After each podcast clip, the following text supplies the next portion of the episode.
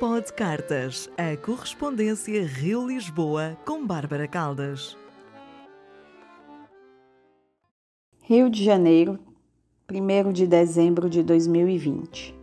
Inês querida, recebi seu carinho, digo, sua carta, no dia em que eu tinha de dar um pulo em Niterói para resolver algumas burocracias. E, como tudo tem mais de uma forma de ser visto, a santa burocracia da qual é fácil e recorrente reclamarmos, em tempos pandêmicos acabou por me presentear com um passeio. Sim, pois esta é mais uma outra forma de vermos as coisas, e, neste caso, me refiro à travessia Rio-Niterói. E como é bonita! E como, por mais que nos esqueçamos disso, é sim um passeio. Sabendo disso, que a ida ao meu contador em Niterói se tornaria um passeio, guardei a sua carta para a barca. Mas nem tudo quase nada é sonho e romance. Estava um dia quente, realmente quente. E quando cheguei à estação, soube que as barcas, sob o enviesado e suspeito pretexto da Covid, estão saindo apenas de hora em hora. A notícia real era de que, em pleno aumento do número de casos da doença, haveria um ajuntamento considerável de pessoas que, sem ar-condicionado, também desligado por causa da Covid, derreteriam juntas durante a espera. Era a primeira vez que eu usaria o transporte público desde março. E eu estava morrendo de saudades. Gosto de pegar barca, ônibus, metrô, Acho este ir e vir junto com tantas e tão diversas pessoas uma matéria-prima viva e essencial para quem escreve. É mundo real. Fora de nossas bolhas nos bancos de trás de carros que chamamos por aplicativo, nos quais nos deslocamos pela cidade solitários entre janelas que mal nos permitem vislumbrar as cores reais das ruas e sentirmos a vibração pulsante quase palpável da cidade. E olha que ótimo! Ontem também num dia quentíssimo, havia um movimento de greve entre motoristas das linhas do BRT. As pessoas estavam amargando as suas necessidades frustradas de chegarem em casa, ou ao trabalho, ou aos compromissos que fossem, quando um homem resolveu assumir o volante do ônibus que não saía e levar a si a toda a gente ali aos seus destinos. Eu soltei uma imensa gargalhada quando vi a notícia pela televisão e, num gesto mais que espontâneo, aplaudi. Aplaudi muito essa dita transgressão de um homem, de um cidadão que resolve se insurgir a este sistema que nos oprime a todos.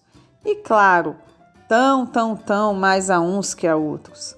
E não falo, obviamente, de uma insurreição aos motoristas em greve que merecem a nossa solidariedade, mas ao sistema mais que conhecido, mapeado e antigo das máfias que controlam as empresas de ônibus no Rio de Janeiro.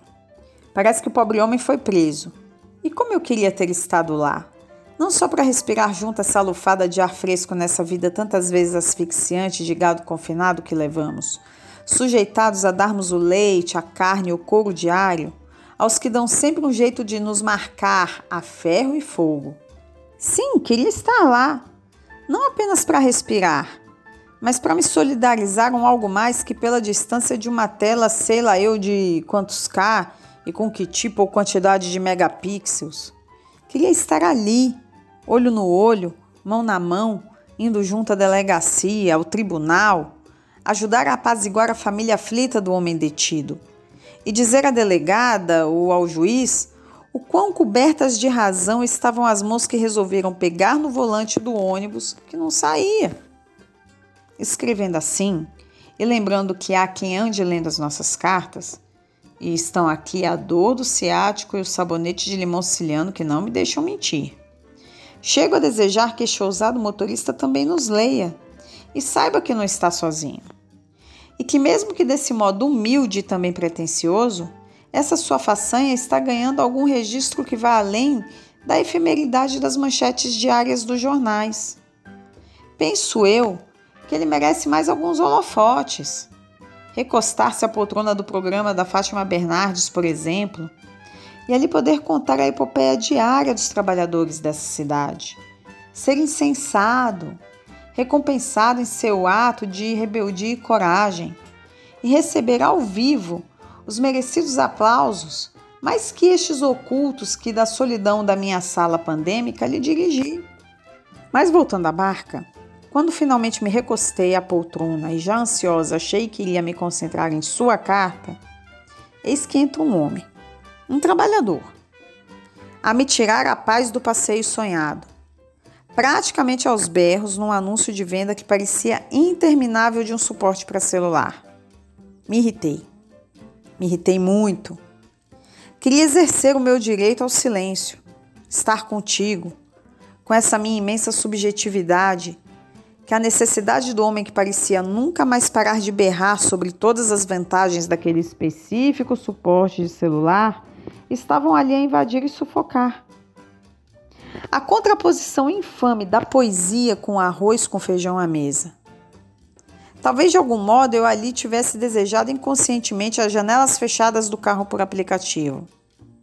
E, irritada e praguejando, cá dentro de mim por conta do meu sagrado direito ao silêncio, pensei no arroz com feijão à mesa do homem, ao mesmo tempo que vi o título de sua carta.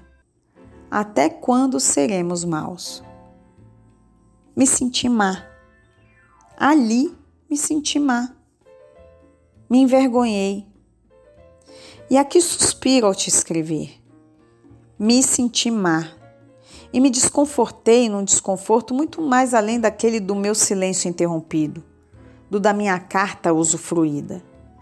O desconforto de me sentir má. Calada e resignada, cheguei a Niterói. Cumpri minhas burocracias e depois inventei coisas para fazer enquanto esperava pelo absurdo horário da saída de hora em hora das barcas. E se nem tudo é sonho ou romance, tampouco tem de ser frustração e desilusão. E já esperando só poder contar com o anúncio de um novo vendedor, consegui sentar à janela da embarcação que me levaria de volta e ali ter com sua carta.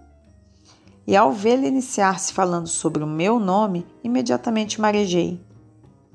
Menos por mim, e mais por saber que meu pai o escolheu antes, durante e após a minha gestação de modo intransigente. É menina e é Bárbara. Para ele não havia negociação naquela década de 70, quando ainda se sabia o sexo dos bebês no momento do nascimento. E assim sou. Bárbara. Fiz a travessia a sós com suas palavras, feliz pelo passeio, vendo pela janela a Baía de Guanabara, tão grandiosa, tanto em sua poluição quanto em sua beleza. Me lembro que um dia me contaram do relato de uma senhora que, chegada ao Brasil ainda muito criança num navio, fugida com a família da Revolução Russa, ao navegar por esta baía de Guanabara, foi inesquecivelmente impactada pelo espetáculo de cores por ela até então desconhecidas. Imagine que lindeza! E, marejada, tirei uma foto para ti, uma foto de Niterói especificamente do campus da Universidade Federal Fluminense à beira-mar. E que privilégio ali estudar! Um privilégio que já tive. Espero que no seu retorno possamos juntas passear novamente por Niterói, sem a chuva e a pressa da outra vez. Espero que caminhamos por suas ruas como caminhamos pelo rio e que você possa novamente se apaixonar. Espero que possamos dar um mergulho nas águas de Taquatiara sabendo que o grande risco é o de você não querer mais voltar, o que não seria de se estranhar. Vixe, falei um bocado. E sim, hoje tem vinho, vela acesa e um difusor com óleo essencial de laranja doce. E sim, hoje tem música cubana, do Buena Vista Social Clube, aquele filme que exatamente no ano 2000 me encantou pela tela do cinema. Vi sozinha e depois levei minha mãe para ver. Comprei imediatamente o CD. Eu tinha 23 aninhos, pense. Deixe para lá, ou então essa carta se eternizará. E sim, hoje tem dança pela sala enquanto Fyodor dorme. E hoje tem querida, este que você tanto merece. E hoje tem este grande beijo que agora lhe envio, pois, como eu disse, voltei porque o jeito continua sendo este: voltar. Além do grande beijo, receba meu carinho, esse mesmo que você me enviou, que tento espalhar e que tanto me ajuda a continuar. Fico te aguardando. Bárbara.